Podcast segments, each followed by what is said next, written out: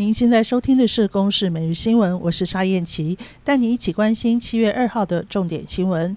国内新冠疫情新增五十例确定病例，包括三例境外移入，以及四十七例本土病例，再创疫情三级警戒以来单日新增病例数的新低。指挥官陈时中说：“整体来讲，个案数哈是往这个往少的方向来走了哈。那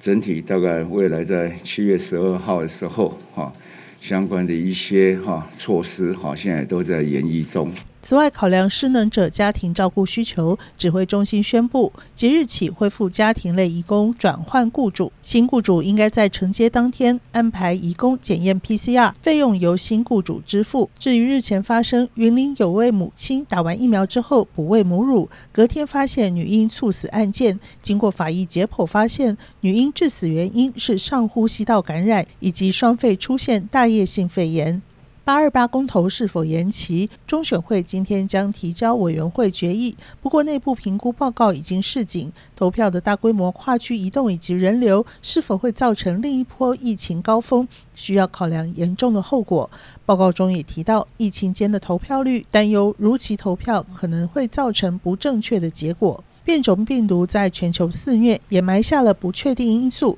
台积院公布五月制造业景气灯号，在本土疫情爆发之后，由代表景气繁荣的红灯降为代表扬升的黄红灯。台积院解读，制造业厂商仍然乐观看好表现，不过乐观的程度略有减少。核二厂一号机的运转执照还没有到期，不过用过燃料没有办法退出炉芯。昨天晚上八点钟开始执行降载作业，到凌晨左右完全解联停机。后续台电将进行维护保养与定期测试，以利年底顺利衔接除役工作。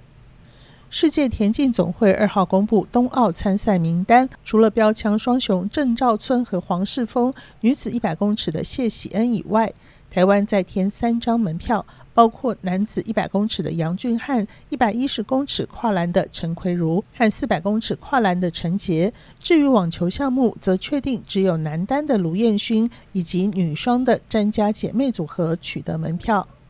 以上由公式新闻制作，谢谢您的收听。